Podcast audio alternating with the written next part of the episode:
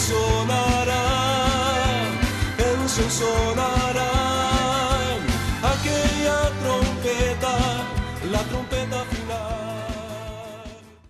La Iglesia de Cristo de los Ministerios Llamada Final en Phoenix, Arizona, presenta su programa Llamada Final. Conscientes de que vivimos los últimos tiempos y que la humanidad necesita escuchar la verdad eterna de Dios, presentamos el siguiente programa con el pastor José Arriaga. Con ustedes, el pastor José Arriaga con el mensaje de la palabra de Dios.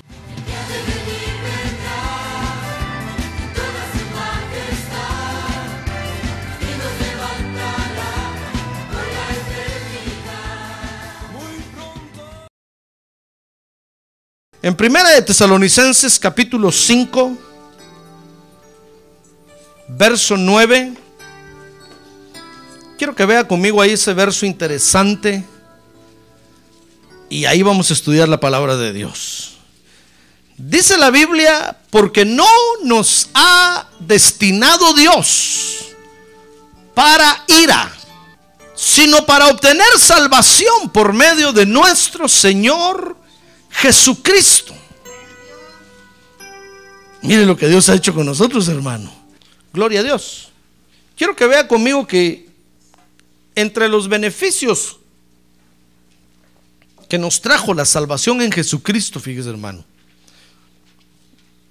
Fíjese que yo creo que ninguna otra salvación ni ningún otro salvador da tantos beneficios como los da el Señor Jesucristo, hermano. Fíjese que otro beneficio que nos trajo la salvación en, en Jesucristo, dice 1 de Tesalonicenses 5:9, es el hecho de escapar de la ira que viene para el mundo. Mire qué beneficio más grande. Porque dice ahí el verso 9 que Dios no nos ha destinado para ira. Acuérdense que, que el destino, hermano, Dios lo usa para función. Por ejemplo, cuando nosotros aceptamos a Jesús como Salvador, dice la Biblia que entonces entramos a formar parte de todos los que fueron destinados para tomar la imagen de Cristo en la tierra. No es para salvación. Muchos dicen, no, es que tal vez yo no estoy predestinado y por eso no soy salvo. Otros dicen, sí, yo soy salvo porque fui predestinado. No, la predestinación no es para salvación. La salvación es decisión de cada quien. Los que se van a ir al infierno, hermano, se van a ir porque ellos decidieron rechazar a Jesucristo. Y los que vamos a ir al cielo, vamos a ir porque nosotros decidimos aceptar a Jesucristo como Salvador. Entonces el destino es para función. Entonces dice ahí que Dios no nos ha destinado, fíjese, para tomar la función de recibir la ira de Él aquí en la tierra, sino que nos ha destinado para salvarnos para disfrutar de la salvación del Señor Jesucristo. Ah, gloria a Dios aquí en la tierra. Gloria a Dios. Fíjese que este, este beneficio, hermano, nos permitirá no ser juzgados con el mundo. Mire qué beneficio más hermoso. El hecho de tener al Señor Jesucristo ahora como Salvador, fíjese hermano, nos garantiza de que el día cuando el Señor vaya a derramar su ira sobre la tierra, nos va a separar del mundo. Y sobre el mundo va a dejar caer su ira. No vamos a ser juzgados con el mundo. Por eso fíjese que dice el apóstol Pablo en 1 Corintios 11 que cuando tomamos la santa cena dice que debemos arrepentirnos de nuestros pecados y reconciliarnos con Dios en ese momento. Entonces dice ahí, para que no seamos juzgados con el mundo. Como que en cada santa cena que tomamos, fíjese hermano, Dios nos llama a juicio y ahí nos juzga. Para que no seamos juzgados con el mundo. Ahora si usted dice, no, yo no tomo santa cena porque peor si Dios me va a juzgar. Acuérdese que Dios es un Dios de misericordia, hermano. Si usted se arrepiente, lo perdona. Pero si usted dice, no, mejor no, porque le tengo miedo, no vaya a ser que me caiga el garrote encima, bueno, entonces lo van a ir apartando para juzgarlo con el mundo. Y cuando venga la gran tribulación, usted va a ser un candidato para estar en medio de la gran tribulación, pero usted no quiere estar ahí, ¿verdad? Bueno, entonces, para, para no ser juzgados con el mundo, tome Santa Cena. Es parte de la salvación en Jesucristo. Muy bien, fíjese que el Evangelio, hermano, dice Romanos capítulo 1, que trae dos revelaciones. Dice Romanos 1.17, porque en el Evangelio la justicia de Dios se revela por fe. Y dice Romanos 1.18, porque la ira de Dios también es una revelación del Evangelio. Mire, el Evangelio del Señor Jesucristo trae dos revelaciones. Primero, la justicia de Dios. Y segundo, la ira de Dios. Que nadie más habla de la ira de Dios en la tierra. Si usted va con los musulmanes, no hablan de la ira de Dios. Si usted va con, con cualquier otra religión mundial, no hablan de la ira de Dios. Pero el Evangelio del Señor Jesucristo sí habla de la ira de Dios, hermano. Porque es parte, es parte de la revelación que trae el Evangelio. Ahora, esa dualidad, fíjese, de justicia y de ira, se debe a que Dios siempre hace todas las cosas en pareja. Por ejemplo, cuando hizo al hombre, hizo a la mujer. Ahí está la pareja. Está la vida y la muerte, el bien y el mal. Entonces el Evangelio también trae una pareja que se llama la justicia de Dios y la ira de Dios. Eso quiere decir que si hay personas, fíjese, que Dios va a justificar, también van a haber personas que Dios va a condenar. Por eso es que tiene que estar la pareja. Es como dijéramos, el día y la noche. No puede haber solo día, hermano. ¿Ya ve que todo, Dios todo lo hace en pareja? Cuando Dios hizo el día, dice Génesis capítulo 1, también hizo la noche. Dice que cuando hizo la, luz, también creó las tinieblas. Porque todo lo hace en pareja. Entonces, cuando usted oiga hablar a, a los hombres ahí que dicen, no, Dios, a todos, porque la ley de la universalidad dice que al final Dios va a perdonar a todos. Y que al final a todos va a meter al cielo. Nadie se va a ir al infierno. Pero son mentiras del diablo. Porque Dios no es así. Dios todo lo hace en pareja. Así como sacó su justicia, también sacó su ira. Si hay personas que Dios va a justificar y va a salvar, es porque también hay personas que Dios va a condenar para mostrar su ira. ¿Ya ve cómo es Dios de, de poderoso? Muy bien, ahora, ahora, pero tal vez alguien dirá, bueno, entonces ese Dios es malo. Es, no, es que, mire hermano, la policía de Phoenix o de Glendale, de las ciudades aquí, no tendrían razón de ser si no hubiera malosos, si no hubiera ladrones, si no hubiera grafitis, si no hubiera cuánto problema social hay, la policía no tendría razón de ser, hermano. Ah, pero la policía está por todos los problemas anormales sociales que hay. ¿Se da cuenta? Entonces, lo mismo, lo mismo sucede con esto. Dios tiene su ira. Porque los hombres tienen que tomar una decisión en la tierra, hermano. No es que Dios sea malo y que esté esperando nada más a ver a qué horas condena y que se goza con lanzar al infierno a la gente y hacerla sufrir. No, hermano, es que es parte de su ley. Es una consecuencia lógica. Cuando Dios comenzó a crear, hermano, lo primero que Dios hizo fue poner leyes y reglas y normas. Quien viola una ley sufre las consecuencias.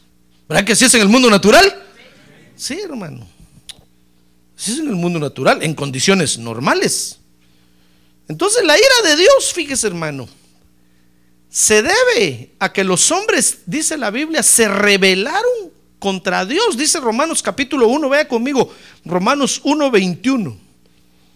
Dice Romanos 1, 21, pues aunque conocían a Dios, no le honraron como a Dios, ni le dieron gracias, sino que se hicieron vanos en sus razonamientos y su necio corazón fue entenebrecido.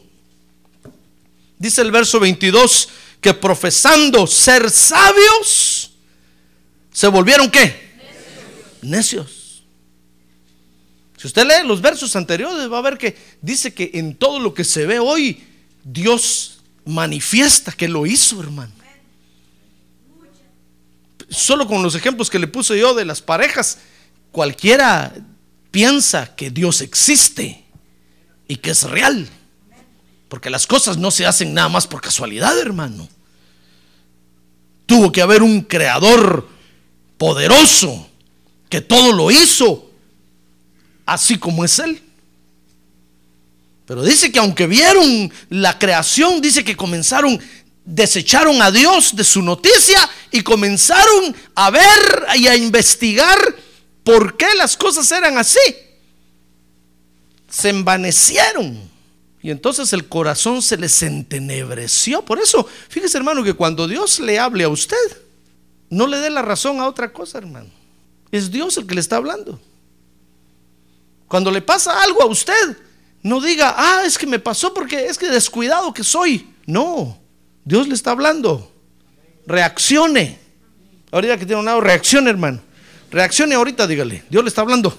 Reaccione, diga, reaccione.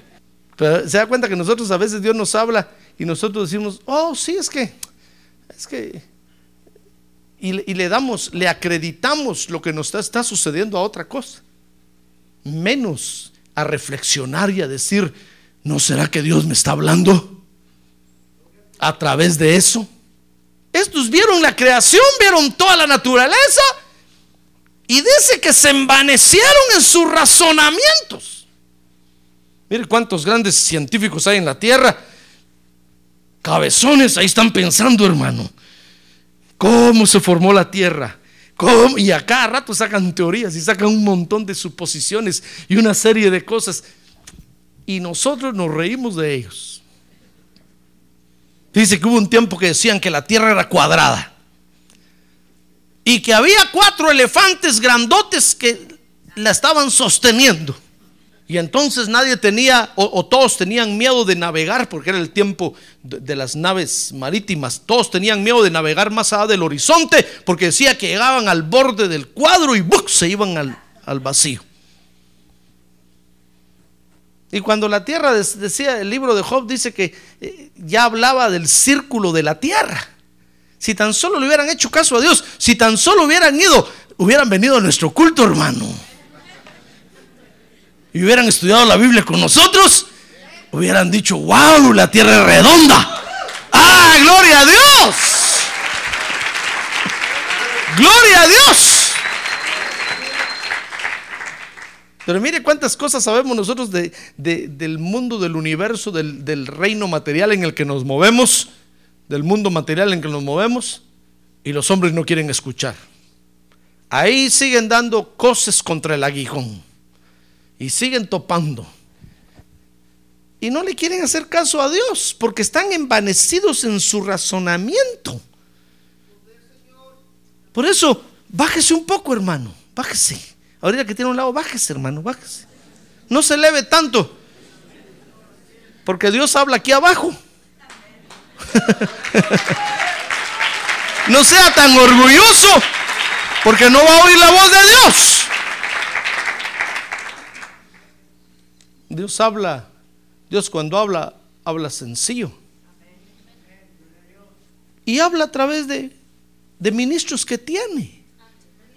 Una vez yo le decía a un hermano, gracias a Dios que la iglesia, eh, eh, que el evangelio es sencillo. Y gracias a Dios que la iglesia de Cristo es más sencilla todavía. No es tan complicada. ¿Y por qué? Me dijo, es que una vez le dije, yo estaba predicando, hermano. Y pegué un grito y tenía un diente pegado con pegamento y me brincó y en el aire lo agarré así. Y me acuerdo que la hermana que estaba sentada aquí enfrente solo se me quedó viendo así. Porque vio que yo agarré el diente, hermano. Y yo seguí predicando. Pero le digo, otros complicados hubieran sido, hubieran dicho, y no ese pastor, pero si ni los, ni los dientes se lava. Pero no, todos gritaron, gloria a Dios, ni cuenta se dieron. Y yo con el diente en la mano, hermano. Dije, este diente no le eché pegamento antes de predicar. se me están cayendo las placas.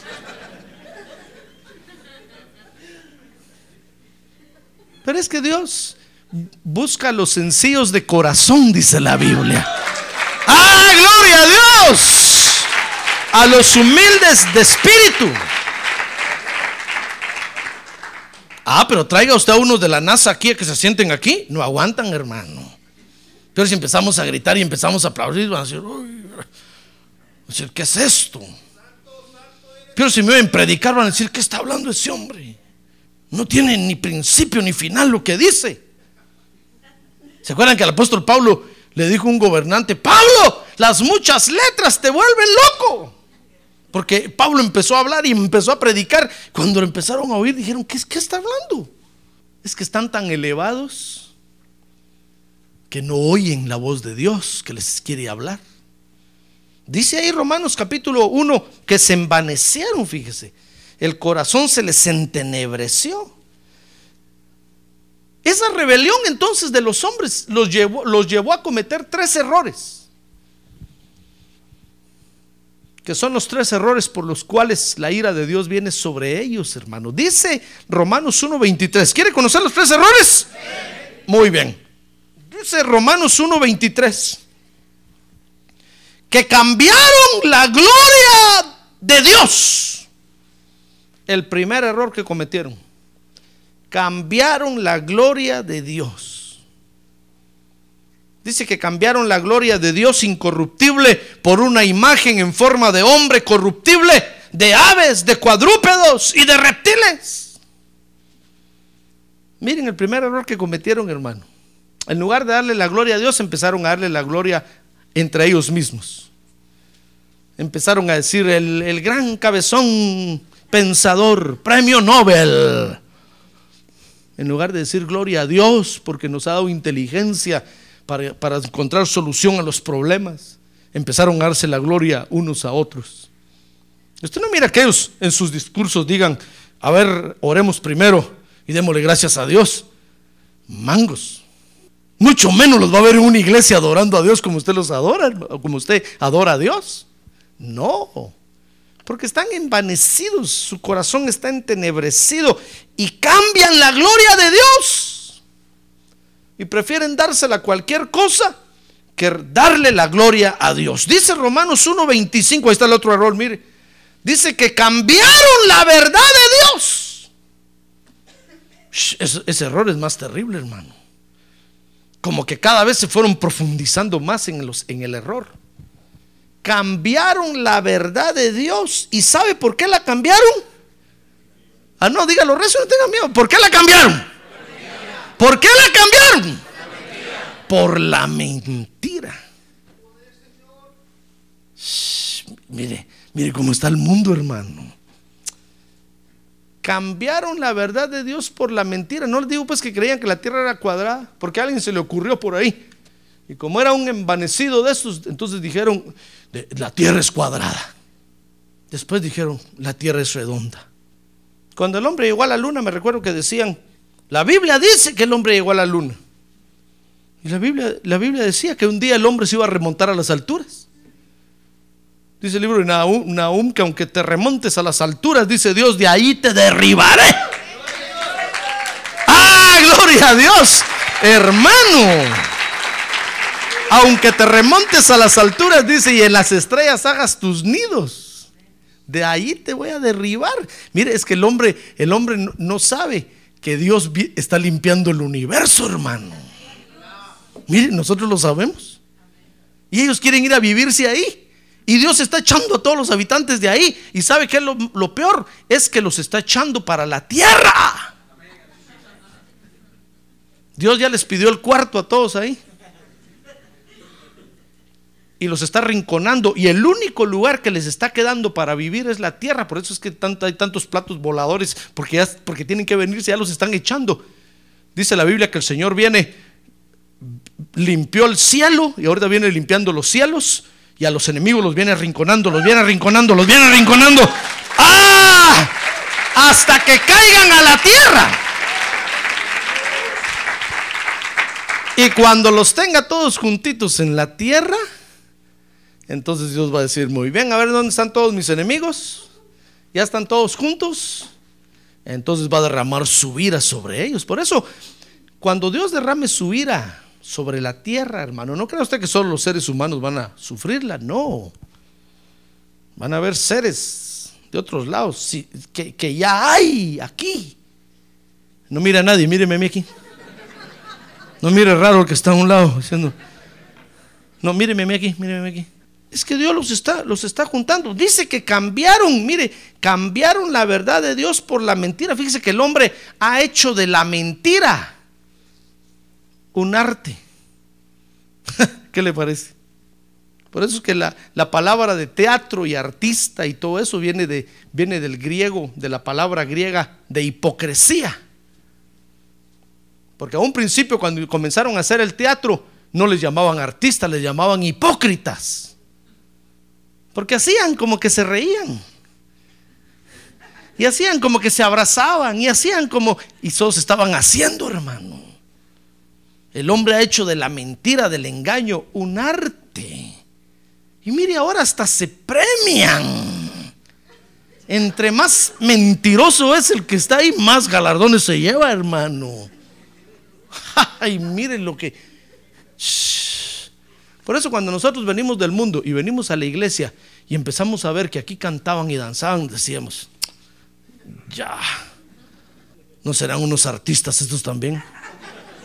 ¿Unos hipócritas? Se están haciendo como que... No, aquí está la verdad de Dios, hermano. Ah, gloria a Dios. Gloria a Dios. Aquí sí nos alegramos con el corazón. A ver, la que tiene, tiene a un lado, yo me alegro aquí, hermano, de veras. Yo me alegro aquí, con todo el corazón. Cambiaron la verdad de Dios, dice el verso Romanos 1, 25, por la mentira y adoraron y sirvieron a la criatura en lugar del Creador, que es bendito por los siglos de los siglos. Amén.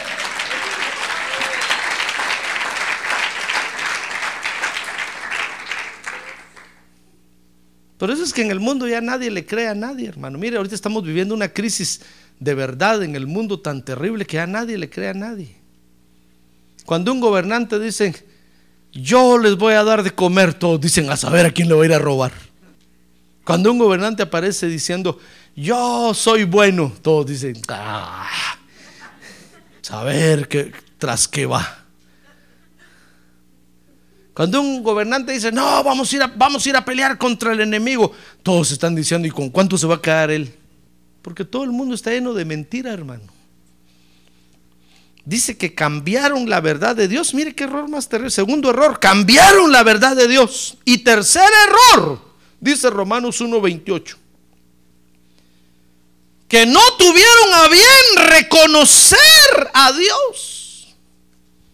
Mire, tercer error, no reconocieron a Dios. Dice el verso 28, y entonces Dios los entregó a una mente depravada. Mire, cuando llegaron ya a ese nivel de error tan terrible, entonces Dios los entregó a una mente depravada para que hicieran las cosas que no convienen. Mire qué errores más feos, hermano. Si usted sigue leyendo ahí va a ver que entonces va, a ver que dice que entonces se entregaron en la lascivia unos contra otros, hombres contra hombres y mujeres contra mujeres, con mujeres. Dice que cambiaron el uso natural de las cosas por lo que es contra la naturaleza. Es que son mentes ya depravadas, hermano. Cuando usted mira a un homosexual y a una lesbiana es porque es porque es gente que llegó al tercer error ya no solo cambiaron la gloria de Dios, no solo cambiaron la verdad de Dios, sino que no reconocieron a Dios. Es el nivel de depravación más bajo que hay para el ser humano. Mire, el hombre se rebeló contra Dios y esa rebelión lo llevó a cometer tres errores. Ahora, esos tres errores traen el juicio de Dios, hermano. Cualquiera podría pensar, mire hermano, pero ¿no será que Dios puede detener? ¿No será que Dios lo puede cambiar? No, no, es que ya está decretado. Es una ley. Es como si usted se pasa del semáforo en rojo, hermano, y, le dan un ticket y va el día que le toca hablar con el juez diciendo, ¿no será que el juez me va a perdonar? ¿No será que si me mira la cara de latino? Tal vez si me llevo una camisa vieja, un pantalón todo roto. Y no sabe que esa es la moda hoy, hermano. ¿No se da cuenta que esos pantalones rotos y arrugados son los más caros ahora? Usted va a la tienda, un pantalón bien aplanchadito ahí con el quiebre bien delineado, 5 dólares. Un pantalón todo roto y hecho pedazos, 60 dólares. Uno dice, ¿dónde- ¿dónde va la humanidad, Padre Santo? ¿Ve que están cambiando lo bueno por lo malo? Es que tienen el corazón depravado y ya no les satisface nada. Mire qué cosas horribles pasan en la tierra, hermano. Ahora esos errores, fíjese, traen el juicio de Dios. Entonces, si usted va con el ticket ante el juez, si usted el juez le va a decir, mire, son 300 dólares, se pasó hermano 300 dólares. Y si usted acepta la culpa, y si usted empieza a decir, mire, señor juez, yo, el policía me lleva mal, 500 dólares. Mire la cara que me hace, 600 dólares. Y si sigue hablando, le cancelo la licencia, hermano. Y usted va a empezar decir es que como uno es latino, lo tratan mal.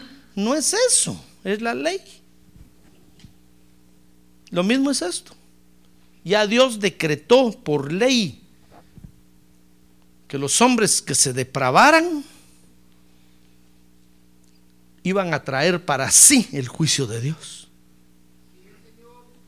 Y aunque los homosexuales digan, no, pero es que es amor puro el que sentimos. Ese no es amor puro, es amor depravado, degenerado. Y eso atrae. Eso es un imán que jala la ira de Dios. Hermano. Dice Romanos 1.32. Mire lo que dice Romanos 1.32. Dice, los cuales, aunque conocen el decreto de Dios, que los que practican tales cosas son dignos de muerte. Ya ve que es un decreto de Dios. No solo las hacen, sino que también dan su aprobación a los que las practican. Ay, hermano, por eso nunca se le va a ocurrir a usted dar su aprobación a una degeneración de esas. Mire, atraen el juicio de Dios, dice Romanos 2.2, y sabemos que el juicio de Dios justamente cae sobre los que practican tales cosas. Es que es inevitable, hermano, es inevitable. Si alguien se degenera cometiendo estos tres errores, es inevitable. De seguro que se va a ir para el infierno. No solo se va a ir para el infierno, sino que antes la ira de Dios va a caer sobre esa persona.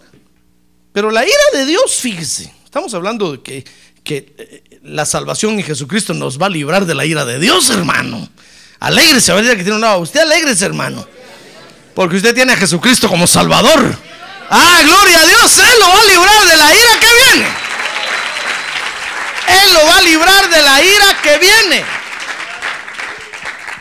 Yo estoy hablando esto de los que no tienen a Jesucristo como Salvador. ¿Qué vamos a hacer? Pero usted tiene a Jesucristo, usted alégrese. Fíjese que al, al final de esta, de, esta, de esta edad de gracia que estamos viviendo, la ira de Dios se va a manifestar. Es la ira que viene.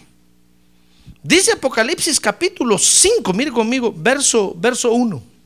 Apocalipsis 5.1 dice que Juan cuando lo llevaron al cielo a ver esto, dice que vio, vi, dice, y vi en la mano derecha del que estaba sentado en el trono un libro escrito por dentro y por fuera, sellado con siete sellos. Dice el verso 9. Y cantaban los que estaban ahí un cántico nuevo diciendo, digno eres de tomar el libro, le decían al Cordero, y de abrir sus sellos porque tú fuiste inmolado y con tu sangre compraste para Dios a gente de toda tribu, lengua, pueblo y nación. Ah, démosle un buen aplauso al Señor. Gloria a Dios. Gloria a Dios. Mire, los juicios contenidos en los sellos, fíjese que fue la orden dada en el cielo. en el tercer cielo. Pero como usted sabe que la creación de Dios tiene tres niveles, pues la tierra, los cielos y el cielo, pues la orden primero se da en el cielo, donde está el trono de Dios, que es el libro de los sellos. Luego dice Apocalipsis capítulo 8, verso 1, que la orden pasó al universo, a los cielos, a las regiones celestes. Dice Apocalipsis capítulo 8, verso 1. Mire cómo pasó. Dice que cuando el Cordero abrió el séptimo sello, hubo silencio en el cielo, como por media hora. Y vi a los siete ángeles que estaban de pie delante de Dios y se les dieron siete trompetas. Mire cómo pasa la orden a otra dimensión. En la dimensión del cielo, Juan lo que vio fue un libro, un libro sellado. Un libro sellado con siete sellos. Y que se lo dieron al Cordero y que el Cordero era digno de abrirlo. Y entonces el Cordero empezó a abrir los sellos. Y Juan empezó, a, usted puede leer ahí lo que es el primer sello, lo que es el segundo, es la orden que se está dando en el cielo. Pero cuando pasa a los cielos, pasa a otra dimensión. Entonces ahí ya no es el libro con sellos, sino que son trompetas. Siete trompetas. Y si usted compara el sello número uno del libro con la trompeta número uno, son similares. Y así hasta el séptimo. Porque entonces la orden pasa a los cielos. Ya ve, ya ve cómo viene Dios limpiando el universo. Primero limpió el cielo, abrieron el libro con los siete sellos. Y sacaron todo lo malo del cielo. Porque sabía, acuérdense que todo se contaminó con la rebelión de Luzbel. Y entonces empezó Dios ahorita con las trompetas a limpiar el universo. Y entonces Juan vio cuando la orden llegó a la tierra. Y entonces dice Apocalipsis capítulo 16, verso 1. Mire cómo llega la orden a la tierra. Dice, y oí una gran voz que desde el templo decía a los siete ángeles, ir y derramad en la tierra las siete copas del furor de Dios. Que Dios viene del lugar santísimo hasta el atrio del templo. El lugar santísimo es el cielo, después pasa al lugar santo que son los cielos, el universo, y después va a llegar al atrio que es la tierra. Y cuando ya todos los enemigos de Dios estén en la tierra, ya todos juntitos y sean todos puros cuates, y, estén todos abrazados, dice la Biblia, que entonces van a estar diciendo, al fin tenemos paz. Entonces Dios va a decir, así los quería agarrar a todos juntitos, para no gastar pólvora en zanates o en chanates. Y entonces la ira de Dios se va a derramar en la tierra, que son las siete copas que abre el Apocalipsis. ¿Comprende? ¿Por qué hay sellos, trompetas y copas? Porque cada una es en la, en la dimensión, en diferente dimensión. Mire, mire cómo viene la ira de Dios derramándose, hermano. Ahora, estos juicios tienen un doble efecto. Dice Daniel capítulo 12, verso 10. Mire conmigo, cómo trabajan los juicios de Dios, hermano. Eso es solo para su mera información, porque yo sé que usted no los va a vivir. Ahora dirá que tiene un lado solo para que esté conocido, pues solo para que conozca a usted, hermano. para cuando le pregunten, diga, de veras, la ira de Dios viene. El Evangelio lo dice. Es parte de la revelación de Dios. Dice Daniel capítulo 12, verso 10 que por esos juicios, mire, dice, muchos serán purificados y emblanquecidos, así como usted y yo.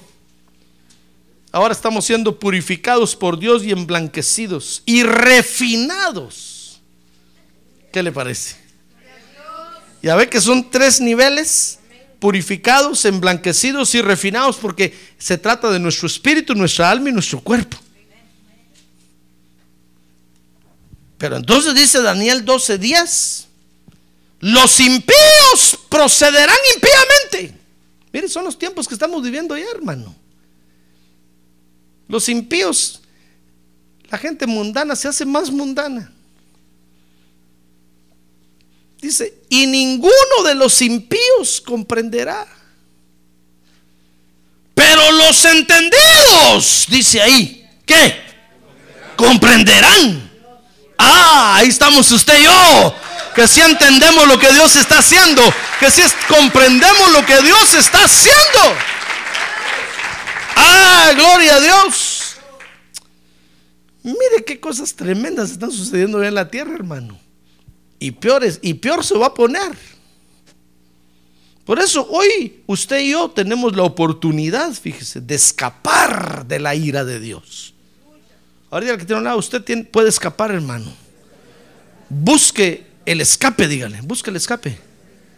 Escape. Dígale, escape por su vida. Escape por su vida. Escape por su vida.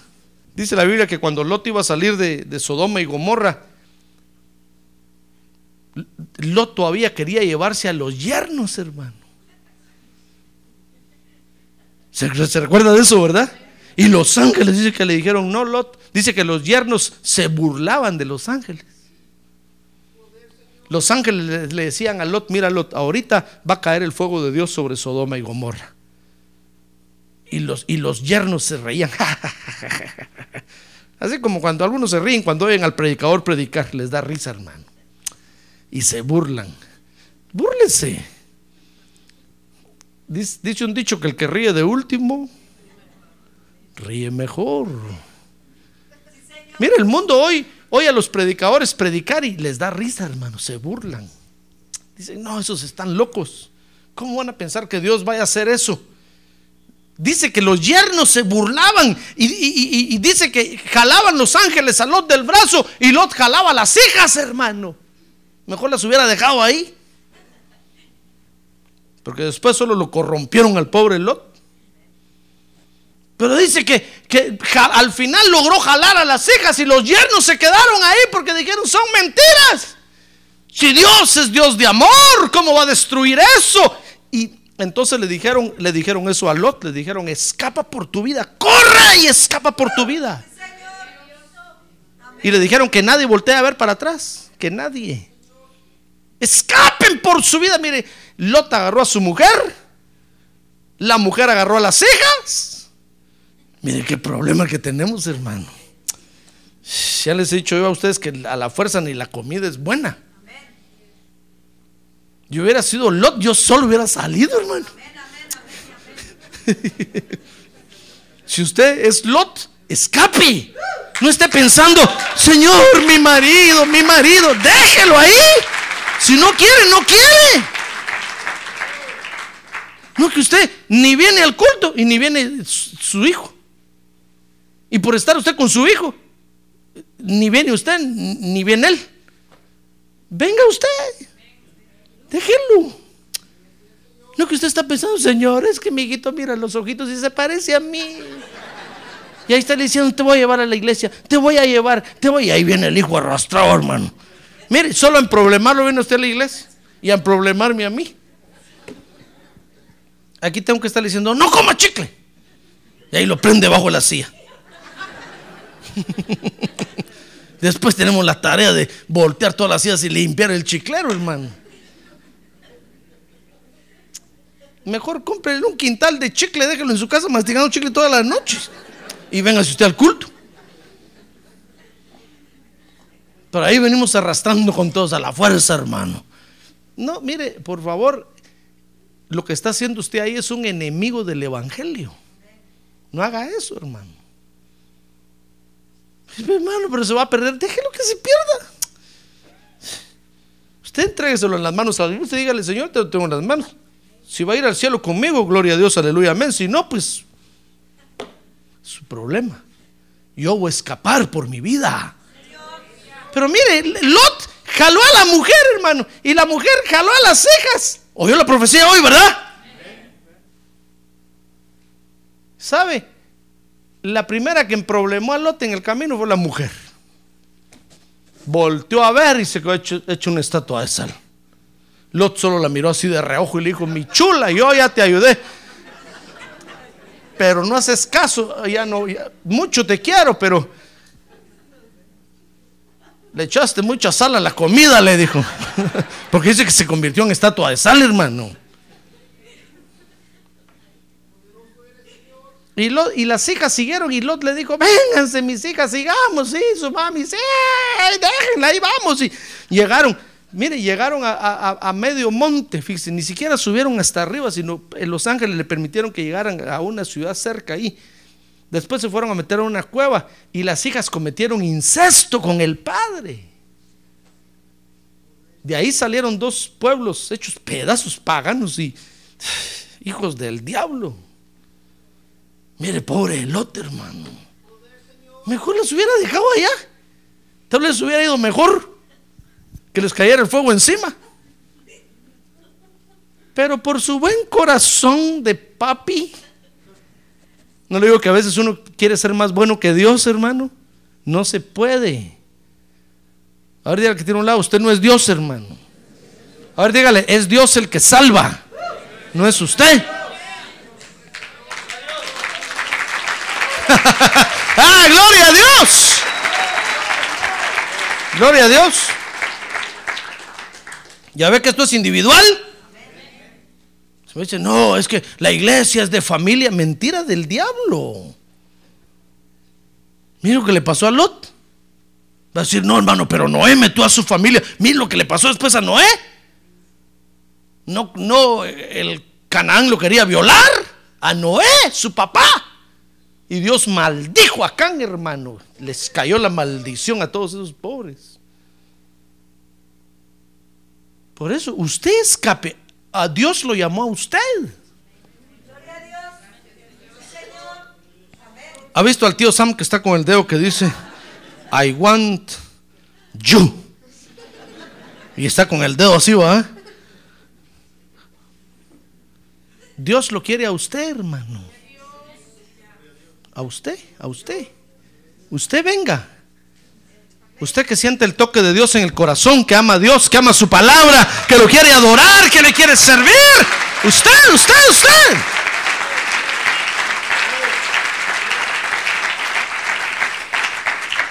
No que por estar pensando en la familia, ni se edifica usted, ni trae a los otros. Y cuando los trae, vienen todos así.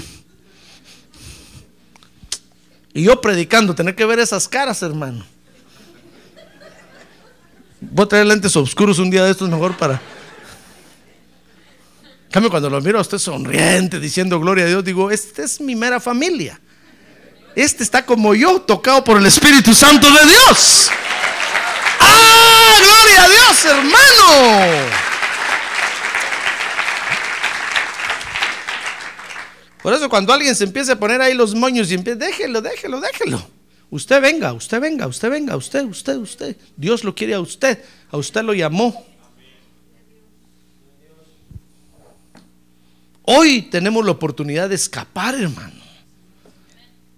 Pero si nos ponemos en- o si nos entretenemos en esas cosas, nos va a caer la ira de Dios encima. Después te va a decir, Dios, pero tú dijiste, yo dije, pero metido que solo va a decir, te metiste de por medio, te cayó. No era para ti, no era para ti, pero por estar entretenido, ya ve que Lot ya casi le caía el fuego, hermano. A medio camino, apenas 10 minutos tenían de haber agarrado el freeway 10. Y cayó la bomba atómica sobre Sodoma y Gomorra. Casi, casi.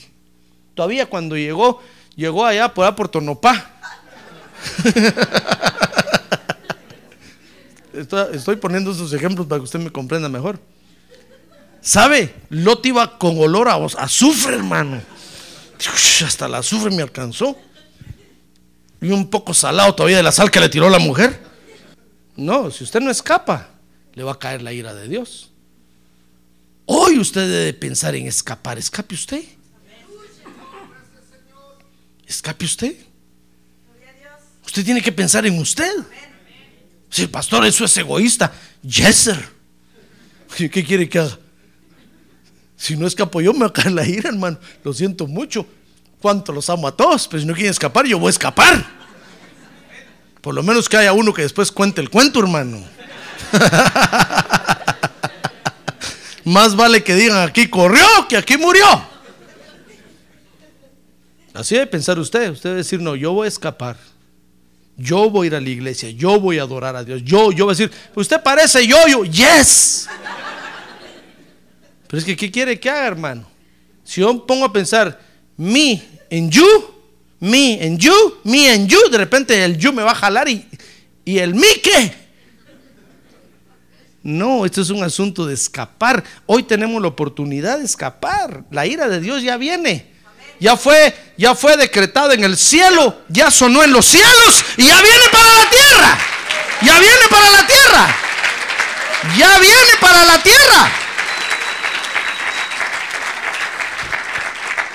Mire, si, si en su ministerio el Señor le dijo a los discípulos, miren, yo vi caer a Satanás como un rayo de luz ya cayó en la tierra. Imagínense desde cuándo, hace dos mil años.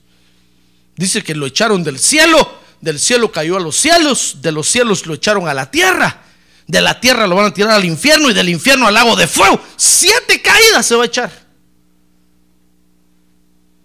Pero el Señor lo vio cuando cayó a la tierra. Él les dijo, miren, yo vi, ha leído eso, ¿verdad? Yo vi a, a Satanás caer como un rayo sobre la tierra. Porque ya tronaron los juicios de Dios en los cielos, hermano. Por eso en una, en una, en una de las cartas del Apocalipsis a las iglesias, usted puede leer ahí que Dios, el Señor le dice a una iglesia, yo sé que tú moras donde está el trono de Satanás. Ah, porque el muy chulo ya se vino a vivir a la tierra. Y hasta su trono puso de ahí. Es que ya lo echaron de allá, le pidieron el cuarto. Y se tuvo que venir a la tierra. Ya la ira de Dios viene para acá, hermano. Es tiempo de escapar. A ver, dígale que tiene un lado, es tiempo de escapar, hermano. A ver, dígale, yo voy a escapar. Usted no sé, pero yo sí. Por eso usted encuentra que, fíjese que un día, un día, un, un joven le dijo al Señor, Señor, te seguiré a donde vayas, pero deja que vaya primero a enterrar a mi padre que se acaba de morir. Y el Señor le dijo, deja que los muertos entierren a sus muertos, ven tú y sígueme. ¿Me quieres seguir? Sígueme, déjalos a ellos. ¿Verdad que es personal?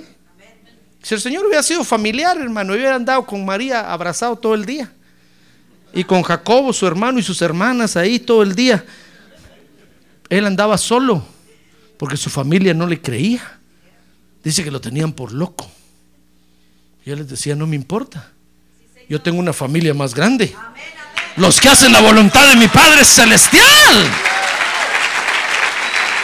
Ah, gloria a Dios. Si el Señor hubiera sido familiar, le hubiera dicho a este joven, ¿sabes qué? Va, anda a enterrar a tu papá, pues no tengas pena. A ver, oremos primero. Toma dinero, anda a comprar la caja de muerto. No, le dijo, deja que los muertos entiendan sus muertos. Si me quieres seguir, hoy es día tiempo de seguirme, sígueme. ¿Qué va a hacer usted? ¿Va a jalar con todos o va a jalar usted? Es que hay un secreto en eso, ¿sabe? Al final María, la mamá de Jesús, terminó creyendo en él. Fíjese que Jacobo, el hermano de Jesús, fue el primer pastor de Jerusalén. Es que al final que el Señor los jaló. Porque el Señor jaló adelante. Si el Señor hubiera dicho, no, los voy a esperar, lo hubieran, hubieran aplastado, hermano. Pero el Señor dijo, no, yo voy, si ustedes no van, yo voy. Y iba el Señor. Al final los jaló a todos. Si usted, mire, si usted busca a Dios y viene y viene, su familia va a empezar a venir poco a poco, poco a poco, poco. Y al final van a estar todos aquí. A Dios. Pero si usted está entretenido allá, no, es que no voy al culto porque mi hijo no va, yo no voy. Como nochón. Lo van a dejar, lo van a aplastar, hermano. Ahí va a ver. Pero si usted viene y usted viene y usted viene, al final se van a convencer y van a decir, mi mamá tiene razón, mi papá tiene razón. Y van a estar aquí con usted. No me pregunten cuántos años o en cuántos siglos. Pero si no están sus hijos, los nietos van a estar. Si no, los bisnietos. Si no, tal vez los tataranietos. Pero usted los va a terminar jalando. Amén. Muy bien. Mire conmigo, 1 Tesalonicenses 5. Estudiamos ahora la Biblia ahí, hermano. A ver, director, ánimo, hermano. Ánimo, ánimo. Falta una hora de mensaje, dígale. Ánimo, anímese, anímese. No le ofrezco nada de tomar porque solo el pastor tiene derecho. Pero después del culto, las hermanas de Protemplo venden alimentos ahí, entonces sí. Lo invito y usted paga. Dígale, hermano, te invito. no dígale, hermano, te invito. Mire, 1 Tesalonicenses capítulo 5, vea conmigo pues. Dice el verso 1, ahora bien hermanos, con respecto a los tiempos y a las épocas, mire, ya desde entonces el apóstol Pablo lo decía, no tenéis necesidad de que se os escriba nada, pues vosotros mismos sabéis perfectamente que el día del Señor vendrá, así como un ladrón en la noche. Que cuando estén diciendo paz y seguridad, ya ve, ah, todos esos se van a abrazar, hermano, y van a decir, qué bueno que llegamos a la tierra, aquí vamos a tener paz. Cuando estén diciendo paz y seguridad, verso 3, entonces la destrucción vendrá sobre ellos. ¿Cómo va a venir? Repentinamente, como dolores de parto a una mujer que está encinta y no escaparán. En otras palabras, lo que está diciendo es que eso es lo que les va a tocar vivir. Y no van a poder escapar. Los juicios vienen pronto, hermano. Dice 1 Tesalonicenses 5:4. Dice que a nosotros no nos va a tomar como ladrón en la noche. Ah, porque nosotros sí sabemos. ¿Ya ve que estamos despiertos? A ver, dígale que tiene un lado, aunque tenga los ojos cerrados, hermano, pero estoy despierto. Que el pastor no sabe que yo miro con los ojos cerrados, dígale. Mire, mire, 5, 1 Tesalonicenses 5, 4. Mas vosotros, hermanos, no estáis en tinieblas. Ahí está, mire. Para que el día os sorprenda como ladrón. Porque todos vosotros sois hijos de luz e hijos del día. No somos de la noche ni de las tinieblas. Mire, va a agarrar de sorpresa a los que están en el mundial. A los que están en el mundo, como ladrón en la noche les va a caer eso. Pero usted y yo sí vamos a saber y sí nos vamos a dar cuenta. Porque así como entraron los ángeles a sacar a Lot, así van a, van a, resucitar los muertos en Cristo primero. Y después los ángeles también van a venir para sacarnos, hermano.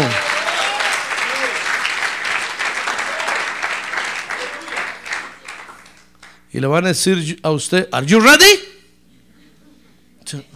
¿Ready for what? No estás listo. ¿Y por qué? Es que mi familia no va, entonces yo tampoco. Ah, bueno, decir, quédate con ellos, pues. Feliz quemadura. Feliz quemazón. Pero van a decir, ¿Are you ready? Yes, I do. Ven, come on, come on, come on. No le van a hablar en inglés, le van a hablar en español para que entienda, hermano. Vente, vente, estás listo, vente, vámonos, vámonos, vámonos. No decirle a usted, mi maleta, qué maleta, vámonos con los dólares que tengo en el colchón, qué dólares, déjalos ahí. Ya no hay tiempo. Ah, es que nosotros sí nos vamos a dar cuenta. Qué emocionante va a ser eso, hermano. Ah, gloria a Dios. Gloria a Dios. ¿Sabe? Va a, ser, va a ser emocionante, pero dice la Biblia que también va a ser triste. Porque usted va a ver a, mucha de su familia que se queda ahí. Entonces dice que cuando salgamos al encuentro con el Señor y veamos al Señor, hermano, el Señor nos va a ver llorando. Entonces dice la Biblia que el Señor va a enjugar toda lágrima de nuestros ojos. Va a ser emocionante, va a ser un momento triste, pero ni modo, hermano el que por su gusto y su gana, ni su tata ni su nana. Por eso usted que está despierto, dice ahí que es hijo del día y de la luz. Prepárese, prepárese, porque los juicios ya vienen sobre la tierra, hermano. Ya empezaron. Y esto ya no tiene parada, ya no tiene fin.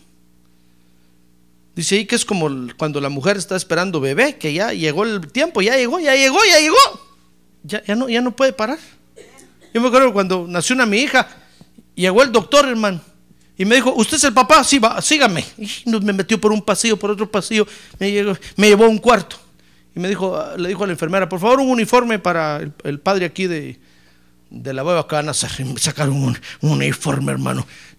Y él se sentó a tomar, prendió el televisor, se sentó a tomar ese café y yo, doctor, mi mujer. Y él, no, espérese, a ver si no quiere un cafecito, no quiere. Y empezó a comer pastel, hermano. La enfermera le dijo, mire, doctor, fue el cumpleaños de no sé quién y ahí pastel. Ah, muchas gracias, a ver. Y en lo que se ponía el uniforme, con qué lentitud, yo me daban ganas de sacudirlo, hermano. Y yo, yo de una metida me lo puse así. Doctor, ya estoy listo, doctor. Ya estoy listo. Siéntese, siéntese, hombre. ¿No quiere leer el periódico?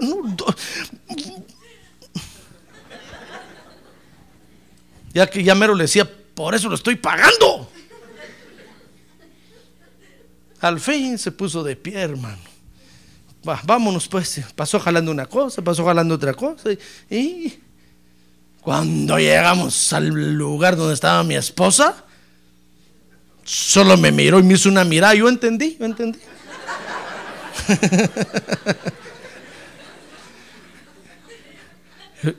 Le dije, el doctor parece tortuga. Mi esposa me agarró la mano y me dijo, no se vaya de aquí. Yo, no, no, no me voy, ya no me voy. no". Pero llegó el momento, ya no hay quien lo detenga, aunque el doctor se atrase, aunque van a hacer el bebé, nace, ¿verdad, hermanas? Sí. Así nacimos todos.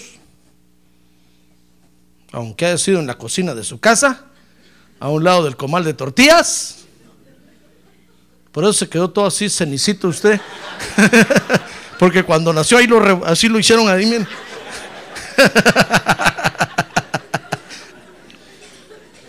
Le cortaron el ombligo, la comadrona le cortó el ombligo y le echó ceniza. así. sí, ¿sabe usted que la ceniza es un desinfectante bueno? Sí. Echó ceniza. Por eso en este tiempo suspira usted a veces por la cruz de ceniza que ponen en la frente. Los católicos, hermano. Pastor, ¿no nos va a echar ceniza? No, el Señor reprenda al diablo. No, si ahora dice la Biblia que Dios nos quitó la ceniza y nos dio otra vestido de alegría. ¡Ah, gloria a Dios! Hermano. Los juicios vienen sobre la tierra y no hay quien los detenga, pero a nosotros no nos va a tomar por sorpresa. Mi- mire, mire el beneficio que Dios nos dio, hermano. Por eso el un día le dijo a los discípulos, saben, ya no los voy a llamar siervos, ahora los voy a llamar friends, que quiere decir amigos. Porque les voy a dar a conocer todas mis cosas. Mire qué beneficio más hermoso, hermano. Por eso cuando usted oiga en las noticias, "Ful- fulano se mató porque dice que hace el fin del mundo, dice "Es mentira del diablo porque a mí no me han dicho nada todavía. Cuando vaya a ser, yo lo voy a saber. Pero los juicios, el juicio de Dios viene sobre la tierra y no hay quien lo detenga. Dice 1 Tesalonicenses 5, 6, vea conmigo. Pero para que podamos escapar, se requiere de sobriedad. Dice, por tanto, no durmamos como los demás, sino que estemos alerta y seamos sobrios. Porque los que duermen de noche duermen y los que se emborrachan de noche se emborrachan. Bueno, ahora todo, ahora se emborrachan, hermano.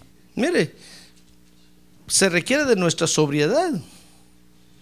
Porque nuestra función, dice 5.9, es escapar de la ira. ¿Ya ve qué función tiene usted ahora? Ese es su destino, quiere decir eso. Ahora su función es escapar de la ira, hermano. Para eso lo llamó Dios y le dio esa función. Ahora diga, mi función es escapar de la ira. ¿Ya ve? Mi función es escapar de la ira. Si otros no van a escapar es porque Dios les dio otra función.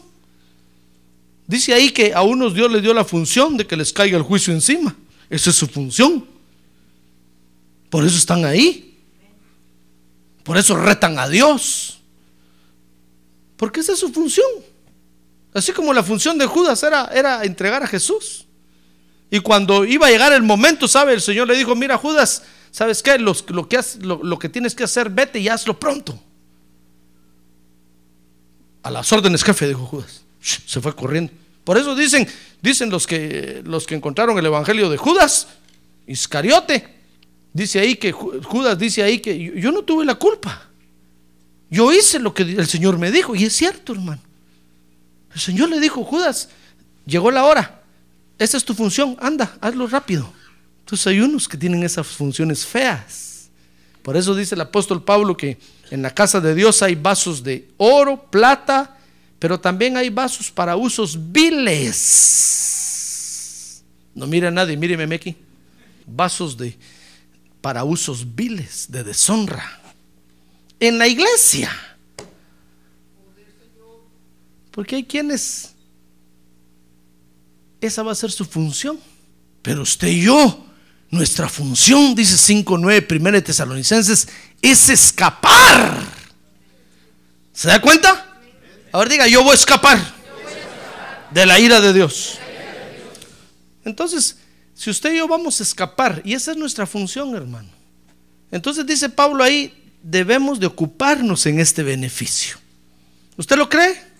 ¿Usted cree que el Señor lo llamó para darle este beneficio? ¿Para darle esta bendición? Bueno, entonces ocúpese. Y quiero que leerle rápidamente, para no cansarlo, verso 11, 1 Tesalonicenses 5, en lo que usted se debe de ocupar. Dice, por tanto, alentaos los unos a los otros y edificaos el uno al otro, tal como lo estáis haciendo Dice, pero os rogamos, hermano, que reconozcáis a los que con diligencia trabajan entre vosotros y os dirigen en el Señor y os, instruyen y que los tengáis en muy alta estima con amor por causa de su trabajo. Mire, dice, vivid en paz los unos con los otros. Ya ve cómo tenemos que, que participar de este, de este beneficio de la salvación. Tenemos que sujetarnos a las autoridades, tenemos que buscar la edificación del otro que va junto con nosotros. Dice el verso 14, y os exhortamos hermanos a que amonestéis a los indisciplinados. ¿Ya ve? Que animéis a los desalentados. Ay, qué problema, hermano. Hay indisciplinados, hay desalentados que sostengáis a los débiles. Mire, miren qué caravana vamos, hermano. ¿Quién será usted? ¿Indisciplinado? ¿Desalentado? ¿Débil? Y que seáis pacientes con todos.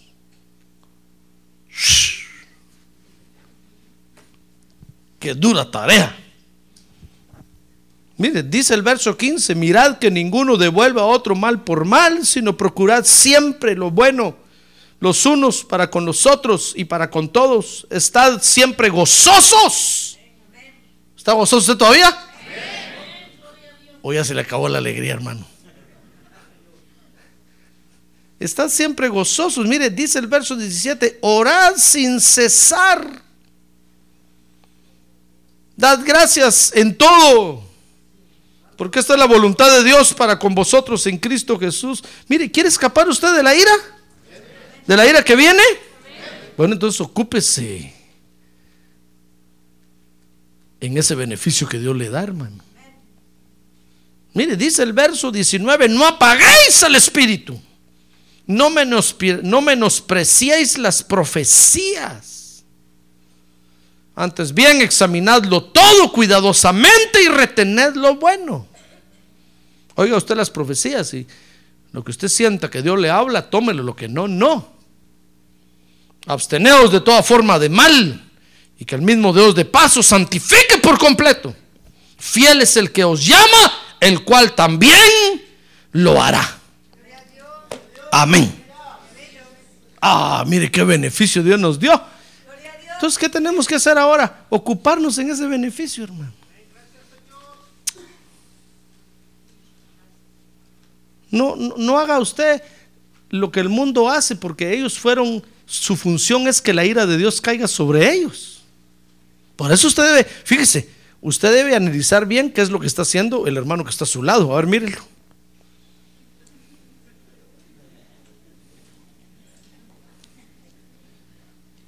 Porque tal vez a él lo escogieron para ira y a usted para salvación. O al revés. Por eso dijo el Señor Jesús, miren, cuando en esos momentos dos van a estar moleando, uno será tomado y el otro será dejado. Dos van a ir por el camino platicando, uno será tomado y el otro será dejado. Porque uno va a ser tomado para ira y el otro para gozar la salvación. Entonces no haga lo que el otro hace. Usted que sabe para qué, para, para qué lo está haciendo. Usted haga lo que Dios le diga a usted que usted tiene que hacer. Si Dios le habla, ven, escucha mi palabra, adórame, hágalo hermano. No está diciendo no. Cuando el pastor lo haga, entonces yo lo voy a hacer.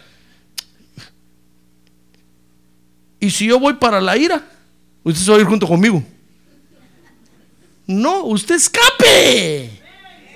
Lo mismo digo yo. Mismo que voy a decir yo, cuando, cuando los hermanos lo hagan, yo lo voy a hacer. No, hermano. A mí me llamaron para escapar. Y si a usted lo llamaron para ira, no, usted haga lo que el Señor le diga a usted que haga. El Señor lo llamó a usted, venga. A usted, a usted, a usted lo llamó, venga, busque a Dios, busque a Dios. Escape, escape, escape escape por su vida. Amén. Cierre sus ojos. Gloria a Dios, hermano.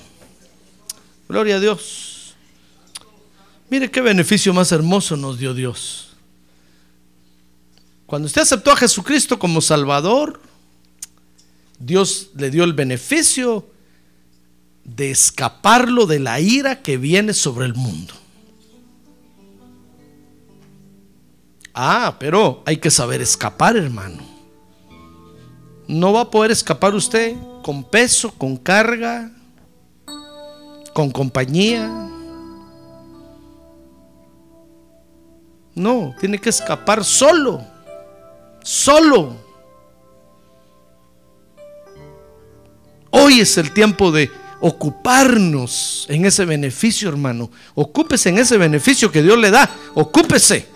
Ahí sí como dice 1 Tesalonicenses 5 del 11 en adelante. Ocúpese, ocúpese y sálvese, corra por su vida. Hoy es el tiempo de escapar. Mañana puede ser ya tarde. Hoy es el tiempo de escapar. ¿Quiere ponerse de pie, por favor, y orar conmigo y decirle, Señor, gracias? ¿Por qué no le agradecemos al Señor? Este beneficio que nos da, hermano. Mire, si a usted se lo dio, Él sabe por qué se lo dio. Si a otros allá no se los da, yo no sé, hermano. Cuando el Señor venga, dice la Biblia, vamos a saber, vamos a conocer todas las cosas. Pero ahorita gócese porque Dios le da a usted el privilegio. Y venga y escape. Ocúpese en escapar. Ocúpese en este beneficio. Hoy es el tiempo en el que usted tiene que escapar. Mañana puede ser tarde. Démosle gracias a Dios.